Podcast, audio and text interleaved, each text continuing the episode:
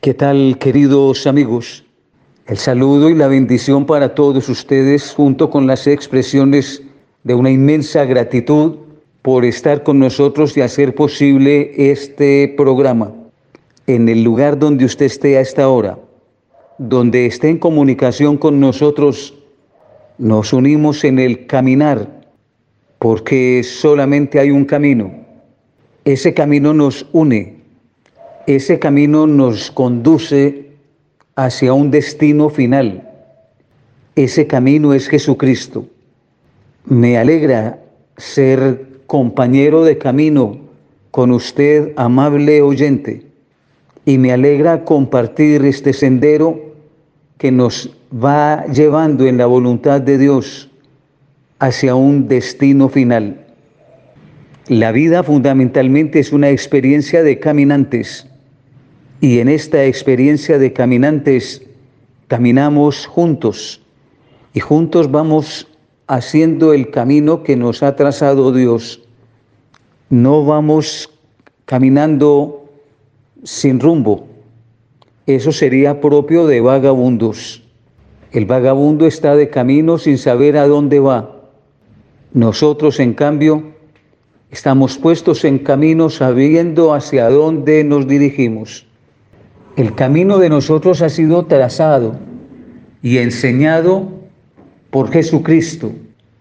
Por eso Jesucristo se nos presenta y se nos ofrece como el verdadero, único y auténtico camino humano.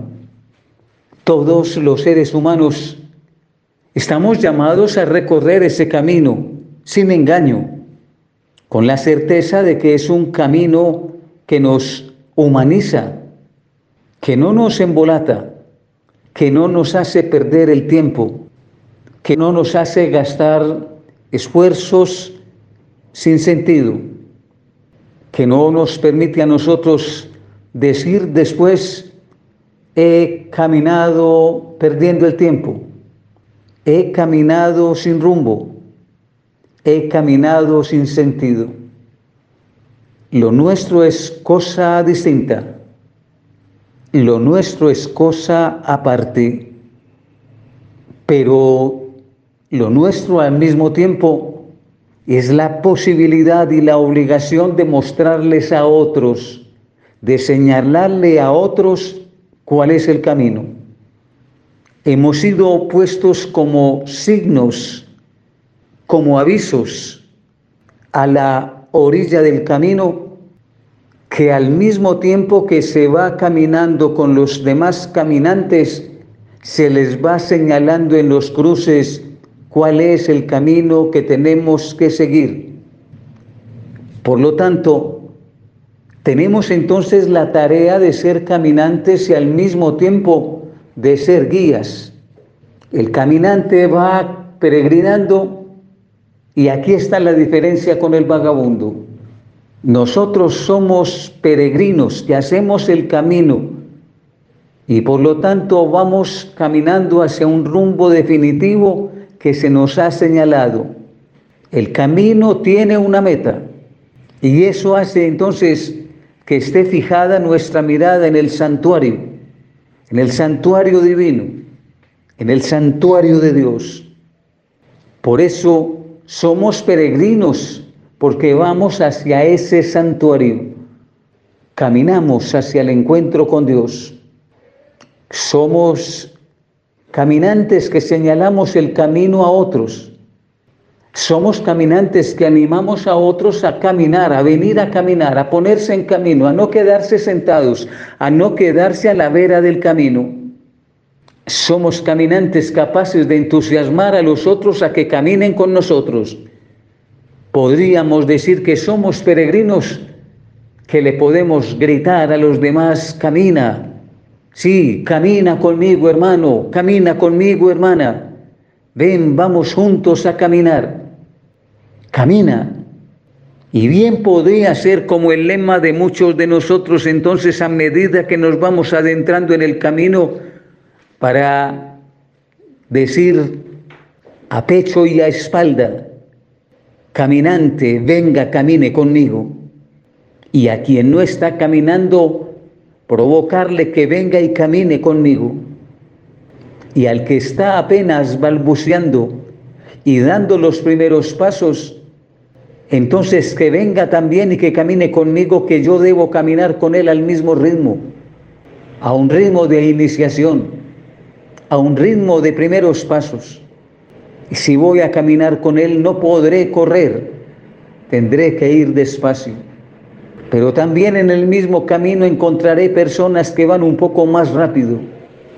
Y esas personas que van un poco más rápido o que van en el camino más adelantados, me permiten también a mí saber que no estoy haciendo un camino nuevo, sino que ya el camino ha sido recorrido y que algunos, con la manera como recorrieron el camino, han hecho que sea mucho más llevadero y más suave el sendero para muchos de nosotros con el paso de la historia.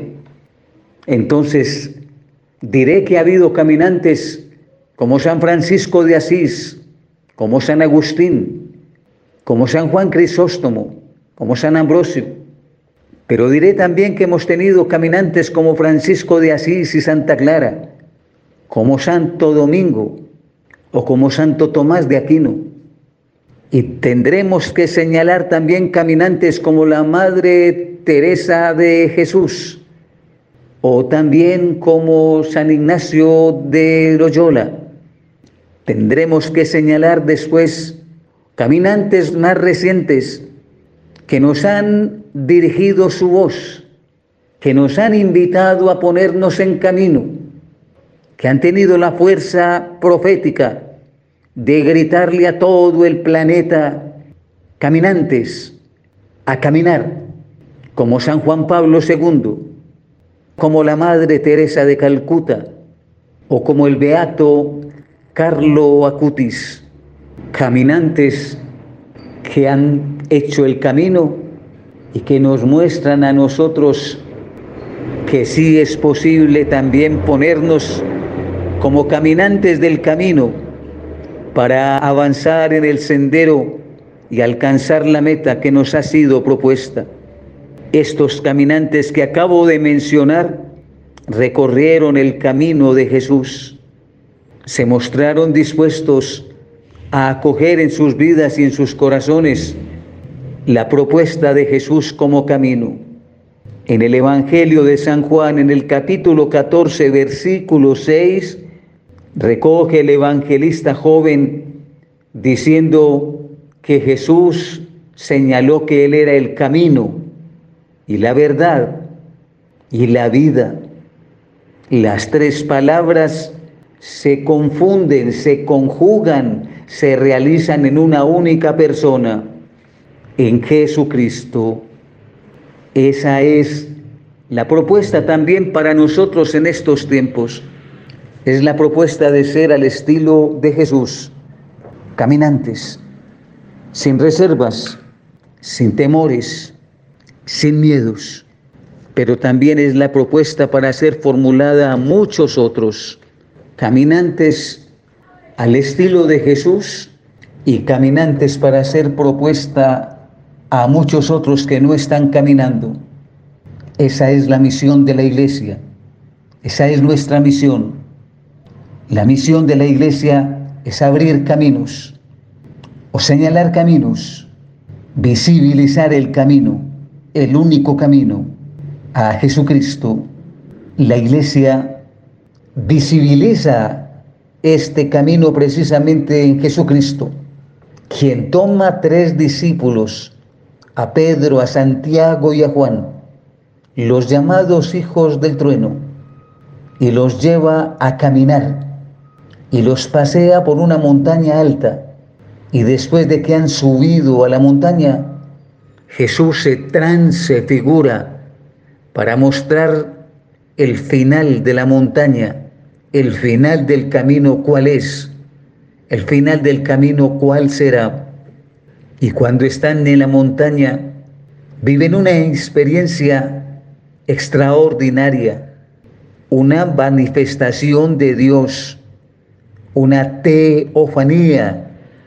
Y aparece entonces Jesús vestido de blanco, con el significado que tiene la pureza, la limpieza, la transparencia, la verdad.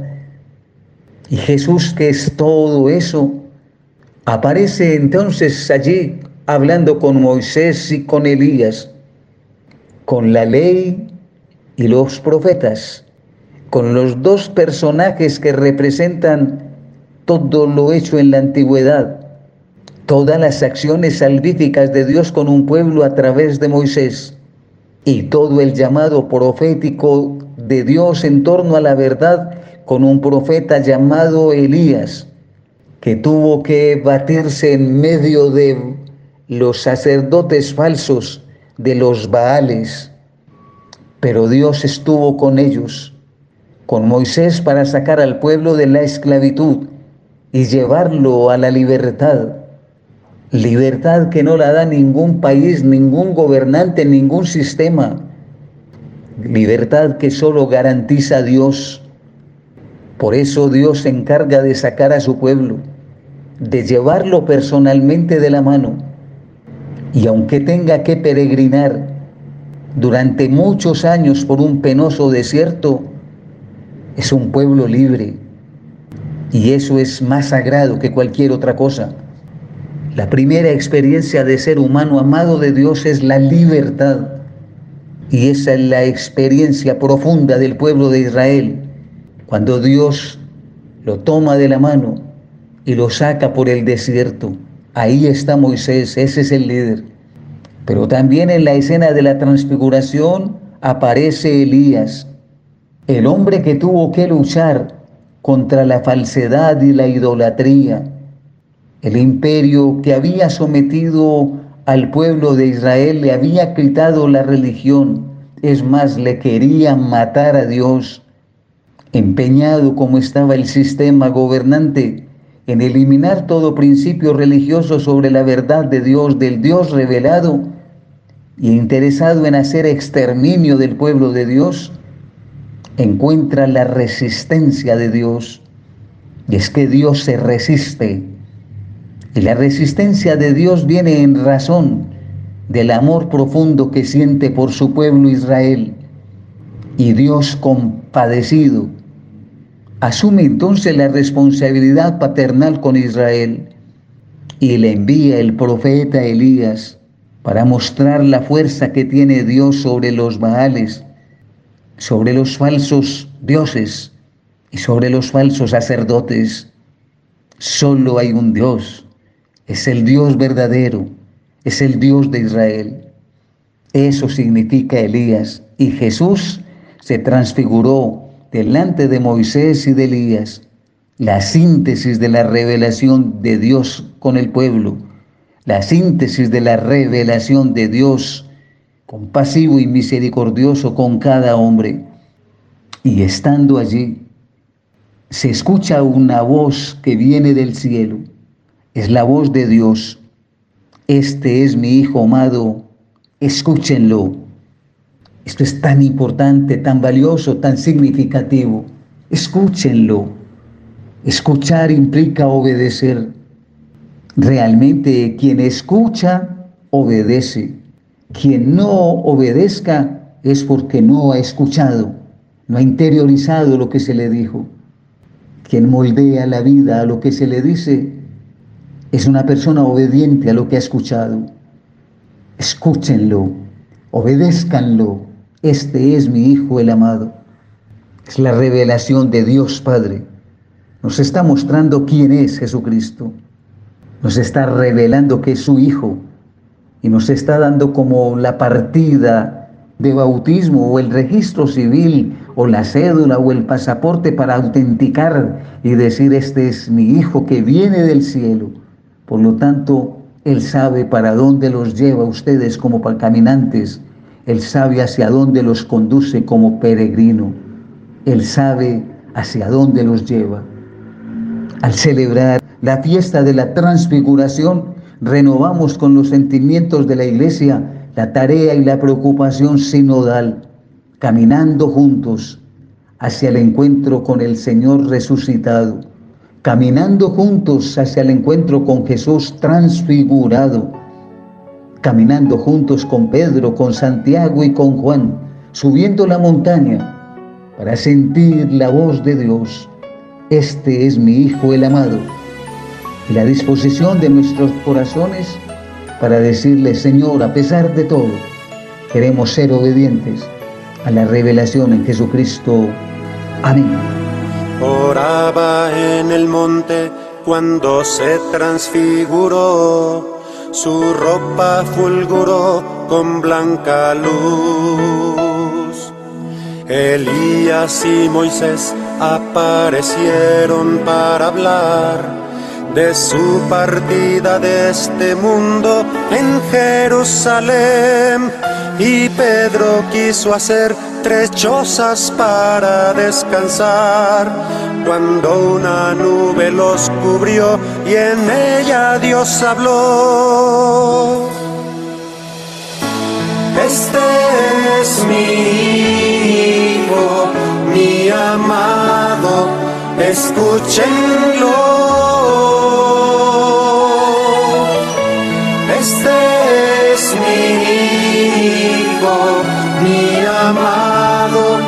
Escúchenlo. Hagan suyo su camino, el camino de su amor.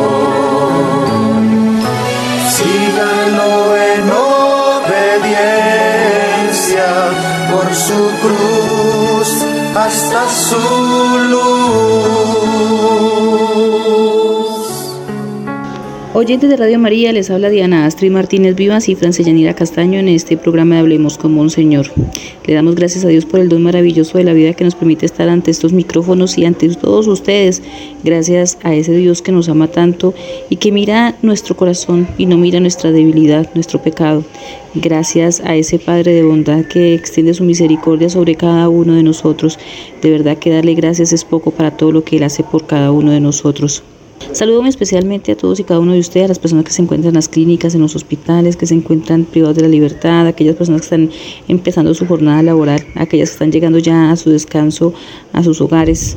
También de igual manera saludo a las personas que se encuentran ahí en producción, que se encargan de que todos los programas de Radio María salgan de una manera óptima para poder extender el manto de María como la mamita María lo quiere. Y pues para todos nosotros es un agrado poder estar sirviendo en este momento, en este programa de Hablemos con Monseñor, en esta catequesis. También gracias a Monseñor Julio por ese espacio que nos brinda en este programa. Monseñor Julio nos ha estado hablando acerca de algunos santos que para nosotros son muy importantes en nuestra vida, ¿no? Y que se celebran esas fiestas en este mes de agosto. Pero habíamos quedado con ustedes de continuar en nuestra catequesis para comentarles acerca de, lo que se ha vivido en la Jornada Mundial de la Juventud. Vamos a cumplir con esa promesa y vamos a trabajar todo lo que se habló, lo que se vivió, lo que el Papa dijo sobre la Jornada Mundial de la Juventud que acaba de pasar este domingo, día de la transfiguración, al ter concluido la Jornada Mundial de la Juventud 2023 en Lisboa, esa crítica donde Francia se encuentra y pues aprovechamos para saludarla de una vez a ella para empezar nuestra catequesis del día de hoy. Francia, ¿cómo estás? ¿Cómo te encuentras? Y espero que esta jornada mundial de la juventud haya dejado algo en ese continente europeo y más allá cerquitica a donde te encuentras. Hola Diana, te envío un fuerte abrazo desde acá, desde España, para ti y para todos nuestros oyentes que siempre están ahí en la escucha de Radio María y acompañándonos siempre aquí en este espacio de Hablemos con Monseñor. Qué bueno que cada semana nos podemos encontrar, nos podemos acompañar y podemos aprender un poquito más y compartir esas experiencias que van enriqueciendo la vida de nuestra iglesia. Compartir como iglesia, contar un un poco de nuestro día a día, de nuestras celebraciones, de esas actividades pues que nos van llenando de alegría, de esperanza y nos van sacando también un poquito de, la rutina, ¿no? Del día a día, pero que más allá de sacarnos de la rutina, pues están es alimentando nuestra fe, alimentando nuestra vida espiritual y qué bueno que podamos hacerlo en compañía, ¿no? En comunión como iglesia. Pues sí, como tú dices, Diana, acá cerca aquí donde yo estoy, en Portugal, se ha llevado a cabo la semana anterior, pues la Jornada Mundial de la Juventud, que se realizó en la ciudad de Lisboa. y muchos jóvenes de muchas partes del mundo asistieron y realmente que eh, los comentarios, las reflexiones, las experiencias que se han vivido allí, pues han sido muy comentadas en los medios de comunicación. Sabemos siempre que cada que se lleva a cabo una actividad de estas, pues deja muchas semillas sembradas en muchos, en, miles y miles, millones de jóvenes que han asistido y los que también han ido siguiendo eh, eh, paso a paso todas esas mm, transmisiones en la radio, en la televisión y han ido siguiendo como el itinerario de lo que, va haciendo la jornada, ¿no? Los jóvenes que no pueden asistir, pero que desde su país de origen eh, lo van siguiendo y lo van viviendo. Entonces, eh, tenemos que siempre este tipo de, acontecimientos pues van haciendo parte de la historia, van haciendo acontecimientos que marcan a, tanto a los asistentes como a los que no han podido asistir. Por eso hoy estaremos hablando un poco de lo que fue ese encuentro del Papa Francisco con los jóvenes, de sus discursos, de sus palabras, de sus frases, de momentos especiales de esa jornada empezando un poco por lo que fue la ceremonia de apertura, ¿no? Donde el Papa Francisco, eh, dirigiéndose a los jóvenes que estaban allí presentes, pero también a todos aquellos que siguen a través de los medios de comunicación y de la Internet, decía una vez más que en la iglesia hay un espacio para todos, que en la iglesia todos valemos, que en la iglesia todos cabemos, que muchas veces nos dejamos, nos dejamos como apabullar porque estamos viviendo un mal momento económico, porque estamos viviendo una crisis, porque venimos de un fracaso, por alguna pérdida que hemos tenido. Y nos dejamos como apabullar por eso y, no nos valoramos tanto como para creer que en el día a día de nuestra iglesia haya un lugar también para nosotros, para cada uno de nosotros. Pero el Papa Francisco nos lo dice eh, allí en ese discurso inaugural, en ese discurso de acogida, que hay espacio para todos, para todos, y lo repitió durante todo el tiempo y le pedía a los jóvenes que estaban ahí presentes que lo repitieran. Todos, todos, todos tienen un espacio dentro de nuestra iglesia. Es lo bonito que nosotros tenemos, es una riqueza que debemos aprovechar. Este discurso inaugural tuvo lugar el día 3 de agosto, más o menos hacia las horas de la tarde, cuando el Papa pues se dirigía allí a todos, a esos chicos, y decía qué bueno era escuchar sus gritos, escuchar su alegría, sentirse allí en ese instante con ellos de tanta como euforia, de tanto gozo, ver como ese ánimo que siempre los jóvenes llevan, ¿no? De por sí y se veía al Papa Francisco un poco contagiado de esa, de, esa alegría y de todo ese ambiente. Les decía a los asistentes que ellos, ninguno de ellos estaban ahí por casualidad y les decía, el Señor los ha llamado. De hecho, decía también, yo los he convocado, pero no están aquí tampoco porque yo los haya convocado, sino porque el Señor los llamó. Decía, no solo en estos días, sino desde el comienzo de sus vidas. A todos nos llama desde el comienzo de la vida y Él nos llama por el nombre.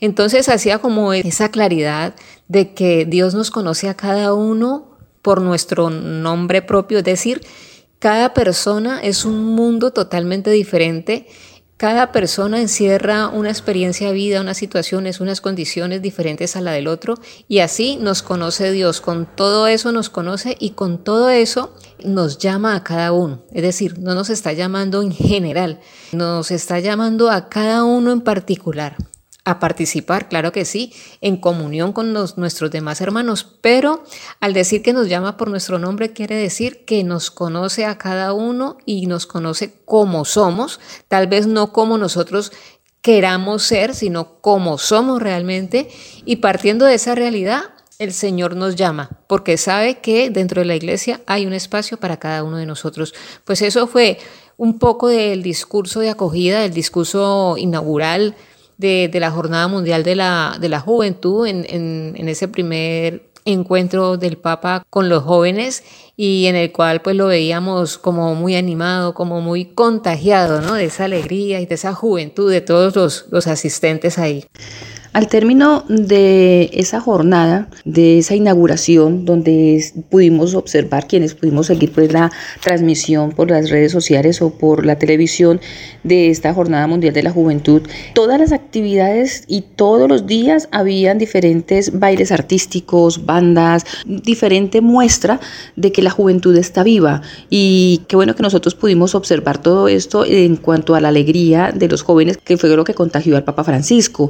Él estaba muy alegre, estaba muy contento con todas las actividades que ahí se realizaban, que allí los jóvenes empezaban como a demostrar esos dotes histriónicos que tenían cada uno de ellos. Entonces es, es maravilloso poderlos ver a todos para poder llevar un mensaje. Muchas de las actividades solamente era música, pero toda era lo que ellos realizaban en cuanto a, la parte del arte visual. Entonces había que estar muy atento a lo que realizaban para poder entender un mensaje. Me llamó muchísimo la atención y me parece muy importante que tengamos en cuenta que ellos tuvieron algo que de pronto no se hace en todo el mundo cuando se hay diferentes actividades y es que tuvieron la inclusión, esa inclusión que es verdadera, que es el llevar el himno, las diferentes actividades y se mostraba en pantallas gigantes durante todas las transmisiones que habían personas que iban con el lenguaje de señas transmitiendo lo que se estaba diciendo, lo que se estaba viviendo en el escenario. Entonces, qué bueno que esa inclusión se viva dentro de la misma iglesia, que no se queda nadie por fuera sin recibir el mensaje del Santo Papa. Entonces, para nosotros es gozo, es alegría, es dicha el saber que la inclusión de la que se debe hablar es esa, que no se quede nadie sin recibir un mensaje. En ese primer día en el que se abrió y se dio inicio pues a esta jornada mundial que vivimos la semana pasada, a mí me encantó mucho el mensaje que dejó al final de ese primer día que decía, id, yo os envío, el reino de Dios ha llegado y está cerca de ti. Y me parece que para ellos que estuvieron esperando y preparándose durante esos años después de la jornada mundial de Panamá, entonces venir ahora a encontrarse con un papa que les dice, Dios ha llegado y está cerca de ti, y luego les dice, el papa pide a los jóvenes que no tengan miedo, sino coraje, porque Dios acoge a todos. Vayan adelante sabiendo que estamos amortizados por el amor que Dios nos tiene, porque Dios nos ama. En la iglesia hay lugar para todos, porque la iglesia es la madre de todos. Y como decía Francia, todo el tiempo les hacía repetir a ellos, digan todos, todos, en sus diferentes idiomas, todos en un momento, digan todos. Entonces, y sentirse que estamos unidos en una sola casa, la casa de Dios, la iglesia, la que es madre para nosotros. Si nosotros que estábamos en casa sentíamos esa emoción, no me imagino las personas que estaban allá, los jóvenes que estaban viviendo ahí en vivo y en directo, todo lo que el Papa les estaba transmitiendo, lo que les estaba diciendo, lo que les estaba preparando para recibir al término de esta Jornada Mundial de la Juventud, que es el envío. Saber que el compromiso de estar allí no fue solamente el ir de una excursión o el ir de paseo, sino el ir a recibir un compromiso real para que Jesús pueda ayudarme a tener ese camino de fe y ese camino de espiritualidad que tanto nosotros necesitamos. Al día siguiente, que fue el, día 4, el Via Crucis, Francia nos va a hablar acerca de la parte deportiva, de todo lo que se vivió, de lo que se inauguró, pero quisiera como enfocarme en el Via Crucis. El Via Crucis fue algo eh, para nosotros esencial, siendo que fue incluso en el día viernes y que además se trató en cada una de las estaciones una temática bastante profunda, bastante fuerte, si podemos decirlo así, donde iba pasando la cruz estación por estación, pero testimonios fuertes. Algo que me llamó muchísimo la atención fue que durante el Via Crucis se abordó ese tema que de pronto para muchos se vuelve silenciado o lo silenciamos para no tener que saber mucho de él y es sobre la salud mental, haciendo un énfasis fuerte en el suicidio. Ese día se escuchó el testimonio de un joven estadounidense de 29 años que sufrió la depresión tras el divorcio de sus papás. Dijo que se había hundido profundamente en la depresión, se autolesionaba, se convirtió en drogadicto y que realmente sentía el deseo de acabar con su vida. Dejó que el dolor lo llevara a abrazar todos los deseos egoístas que habían en él. El escucharlo, el, mirarlo, cómo iba narrando lo que había vivido, fue tan profundo que el Papa hizo mención y dijo que hay muchos jóvenes angustiados, deprimidos y no solo psicológicamente, Tampoco dice que sea todos los días, pero que es un problema actual y es un problema al que hay que prestarle atención y es un problema el que hay que buscar acompañamiento, que hay que ir detrás de esos jóvenes, acompañarlos, ayudarlos, estar con ellos para evitar ese tipo de desenlace que no es bueno para ninguna familia. Sabemos que hay muchas familias que hoy sufren este dolor, esta pérdida tan grande, entonces nosotros nos corresponde orar y acompañar estar pendiente de nuestros jóvenes, estar pendiente de las situaciones y que nosotros también podemos buscar ayuda. No solamente el problema son los jóvenes, sino que también nosotros adultos tenemos dificultades, que de pronto esas dificultades que tenemos llevan a los jóvenes, a nuestros hijos, a buscar esa puerta tan oscura como es la del suicidio o de escape como es las drogas, que lo, que narraba este joven. No es fácil para ellos ni tampoco para uno como padre porque nosotros no recibimos un manual para ser buenos padres ni tampoco ellos tienen por qué padecer los errores de nosotros. Entonces la ayuda, hay ayuda, la iglesia siempre presta ayuda, la iglesia siempre está pendiente de, las, de los feligreses quienes se acercan a buscar esa ayuda. Hay centros de psicología, de acompañamiento espiritual, hay centros de todo tipo, incluso para las personas que han tenido esa pérdida, están también, por ejemplo, aquí en Cali, UNAME, que se encarga de hacer el acompañamiento del duelo tienen psicólogos a disposición, o sea, no es, no es encerrarse, es al contrario, abrir la puerta, salir y buscar esa ayuda que necesitamos para poder encontrar el equilibrio que nos vaya adentrando hacia una mente completamente sana y que de esa manera podamos encontrar la espiritualidad que necesitamos para acercarnos cada vez más al Señor. Estoy marcado desde siempre con el signo del Redentor sobre el monte del Corcovado abraza al mundo con su amor. Cristo nos invita,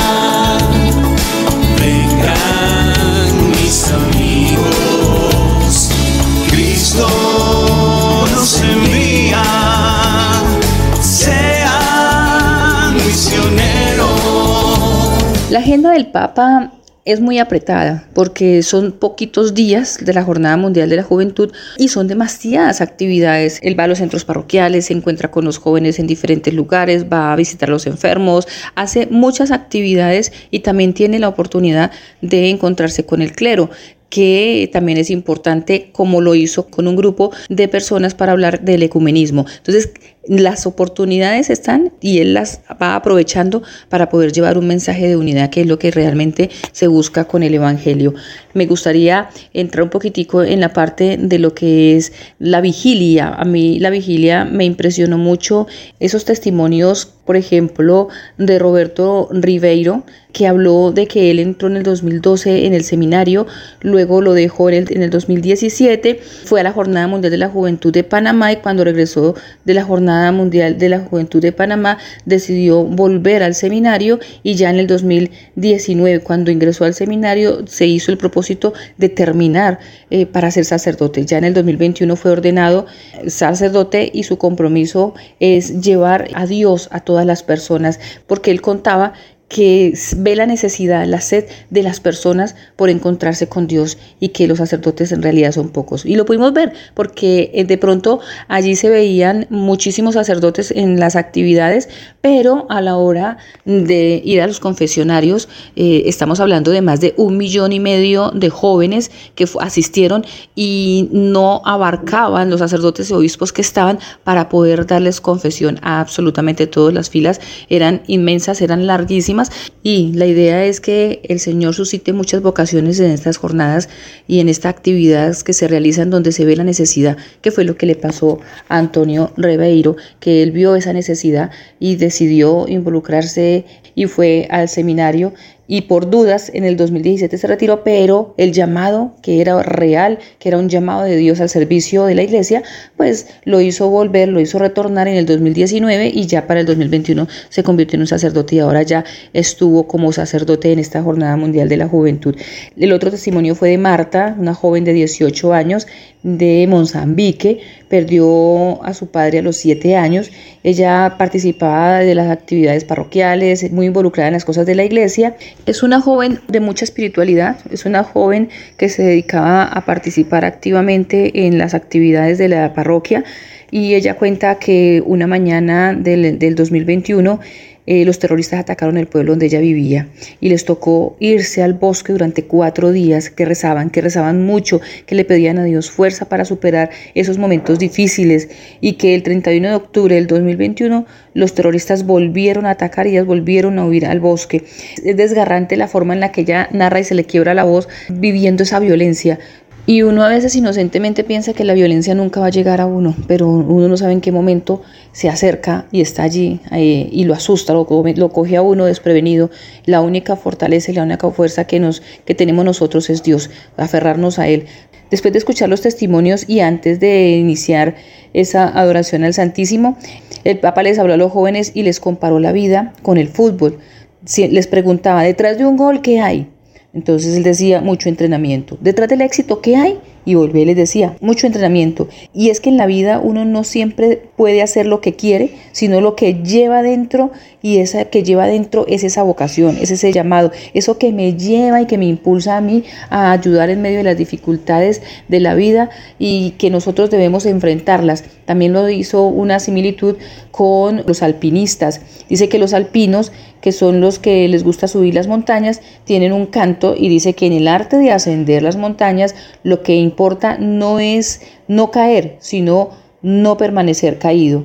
Entonces dice que pasa como cuando nosotros vemos a una persona que se ha caído. Él preguntaba, ¿qué hacemos cuando alguien se cae? Cuando vemos a alguien que se ha caído, lo miramos de arriba abajo para saber cómo lo vamos a levantar. El Papa dice que el único momento en el que es lícito mirar a una persona de arriba abajo es para ayudarla a levantarse, que de otra manera no. Les hablaba a los jóvenes de la importancia de escuchar ese llamado del Señor desde el corazón para servir, para poder ayudar que estemos atentos para poder enfrentar las dificultades de la vida, que son caídas, pero que de esas caídas uno se puede levantar sabiendo que la cumbre y que el culmen de cada caída es encontrarnos con el Señor, porque Él es el que nos extiende la mano, es el que está siempre allí. Después de ese momento, de los testimonios y de las palabras del Papa, eh, vino un momento de la adoración al Santísimo que me pareció espectacular, la forma en la que iba saliendo, iban haciendo eh, la procesión con la custodia y cómo los jóvenes se iban arrodillando, cómo cada uno se iba arrodillando. Eh, fue muy bonito, fue algo espectacular. la gente, pues las imágenes mostraban cómo la gente entraba en esa tónica de oración, de encuentro con Cristo. Algunos lloraban, algunos emocionados, ah, las personas estaban muy centradas en lo que realmente se estaba viviendo en la jornada mundial y más en ese momento del encuentro con el Señor que estaba presente allí en ese momento.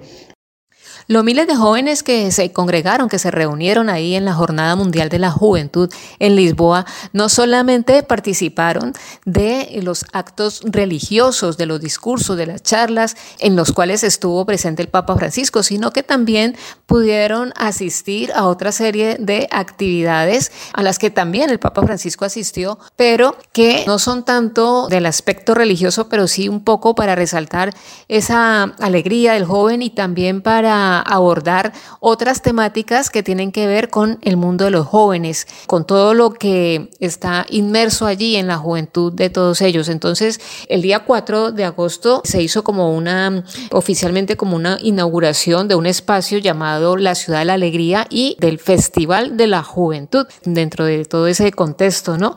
Y ahí, más o menos con unas 50 mil personas y, contando como unos 120 o más movimientos apostólicos, diferentes congregaciones, familias y participación de diferentes parroquias que habían llegado hasta allí, pues se llevó a cabo como ese, ese acto oficial como de apertura, ¿no? Que abordaba diferentes temáticas en relación a los jóvenes y que se pudieron vivir a través de diferentes manifestaciones, tanto culturales como deportivas. Se pudo tener ahí más de 290 conciertos musicales. Estuvieron repartidos por toda la ciudad, concretamente en Terreiro de Paco. que acogió a más de 40 mil personas, también en Alameda, en Loures y en otros siete escenarios y exposiciones que llegaron a contar con más de 5 mil visitas. Los responsables de toda esta organización, de todo este festival, no olvidaron el apoyo de todos los socios y de todas las entidades que pudieron como aportar a que se pudiera llevar a cabo este Festival de la Juventud durante todo el tiempo en que duró la Jornada Mundial de la Juventud ahí en Lisboa. El deporte también hizo presencia, concretamente el voleibol, el voleibol de playa y también el fútbol, que estuvieron pues dentro de toda la programación de ese festival. Al final, pues los participantes fueron a encontrarse con el Papa, a tener un momento de espiritualidad, de crecimiento de su fe, pero también a abordar temáticas relacionadas a la juventud, pero abordadas con esa visión de iglesia, de nuestra iglesia católica. El Papa tuvo la oportunidad de compartir un almuerzo con los jóvenes, es algo que ya se viene realizando y es como una tradición en cada jornada mundial. Lo hizo en la Anunciatura Apostólica con un grupo de chicos entre los 24 y los 34 años de diferentes países. Tocaron temas muy interesantes como la eutanasia, el aborto, y el cuidado de los abuelos. Recordemos que el Papa es un abanderado de los ancianos, del cuidado de ellos, del adulto mayor. También está muy pendiente de lo que es el medio ambiente, del poder cuidar la casa común, de que nosotros vigilemos todo lo que el Señor a nosotros nos ha dado a administrar. Entre ellos, pues obviamente está el que cuidemos el planeta. Entonces eh, el enfoque del Papa siempre va a ser ese, él no lo va a dejar a un lado y donde quiera que vaya siempre toca esos temas que para él son fundamentales y que para nosotros deben ser prioridad para que podamos estar vigilantes de que todo lo que se nos ha dado y se nos ha confiado, nosotros al encontrarnos con el Señor, digamos, hemos cumplido, fuimos buenos administradores. También se encontró con los... Mm, se encontró con el grupo de los escolas. Es un grupo que promueve diferentes actividades con muchos jóvenes que son de distintas culturas, pero que tienen en común encontrar a jóvenes que están en crisis para sacarlos de allí con el arte, ayudarlos, que puedan ellos explotar lo que tienen interiormente y así puedan salir de la crisis que se encuentran ellos. Allí dentro de esa reunión le preguntaron al Papa que cómo podrían afrontar esos momentos de dificultad en la vida y el Papa les respondió que una vida sin crisis es como el agua destilada, no tiene sabor a nada, no sirve para nada.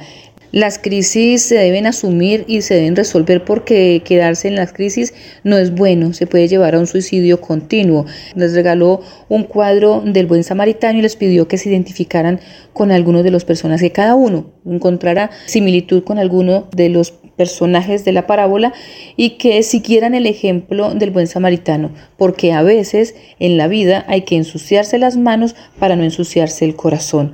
Ya concluyendo, les dijo, sustituyan los miedos por los sueños, no sean administradores de miedos, sino emprendedores de sueños. Saber que nosotros no podemos ser esos administradores de miedos porque el miedo paraliza. El miedo no te deja actuar, no te deja realizar las cosas que quieres realizar. El miedo a hablar, el miedo a actuar, el miedo a pensar. E, el miedo eh, lo que hace es distraerte y abstraerte de lo que realmente el Señor quiere para cada uno de nosotros. Juventud, primavera, esperanza de amanecer. Escucha este llamado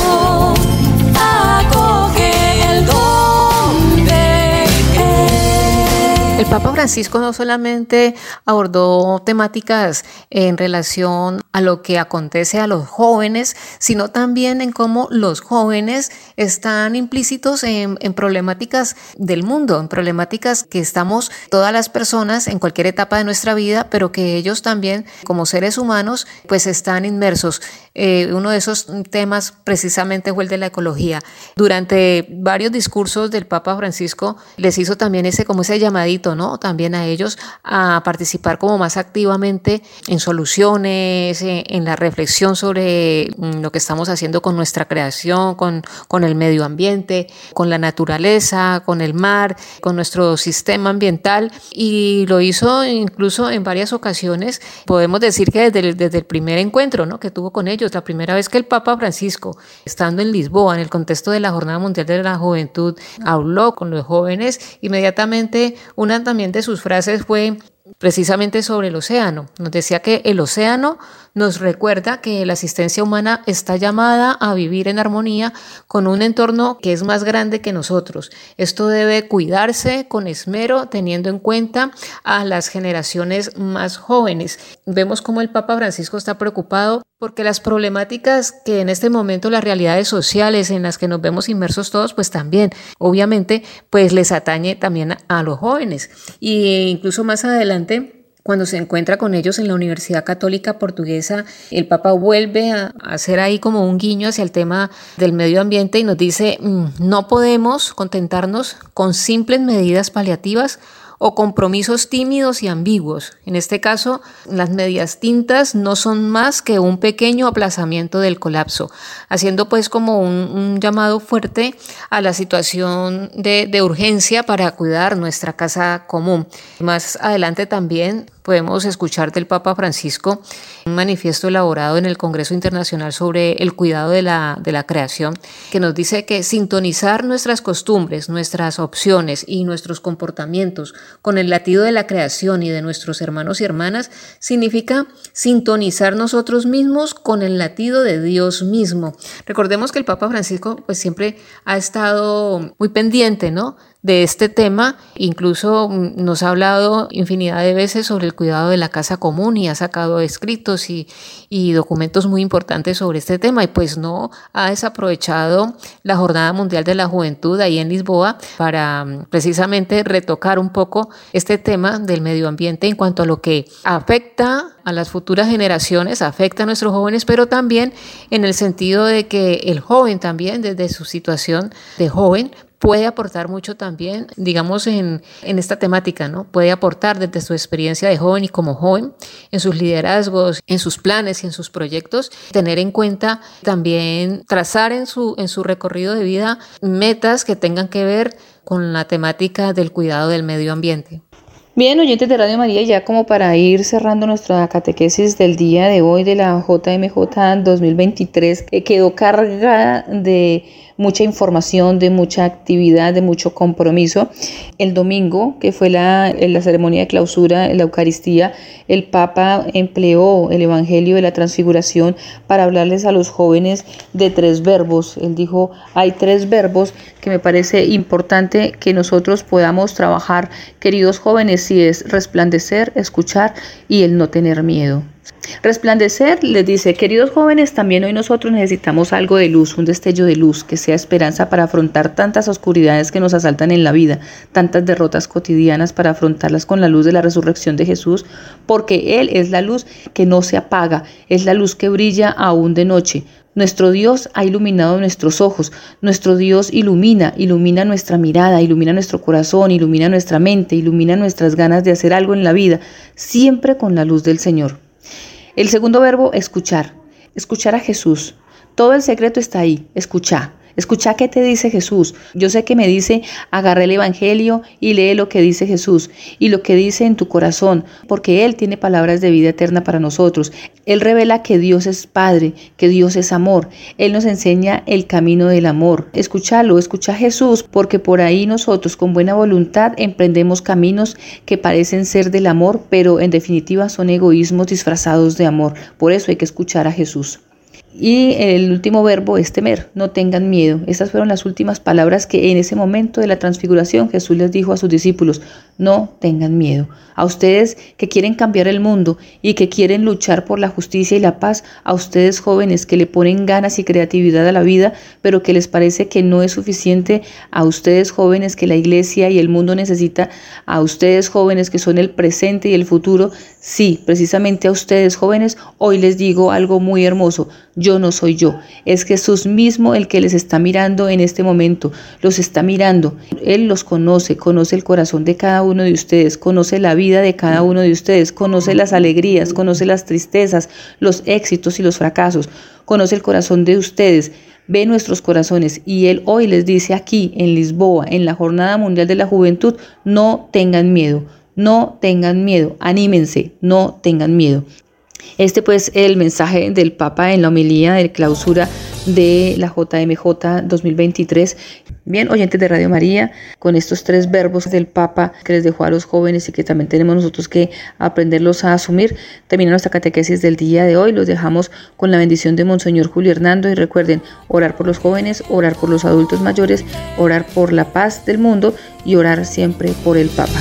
Dios anhela para esta tierra, este mundo la caridad, no a la guerra,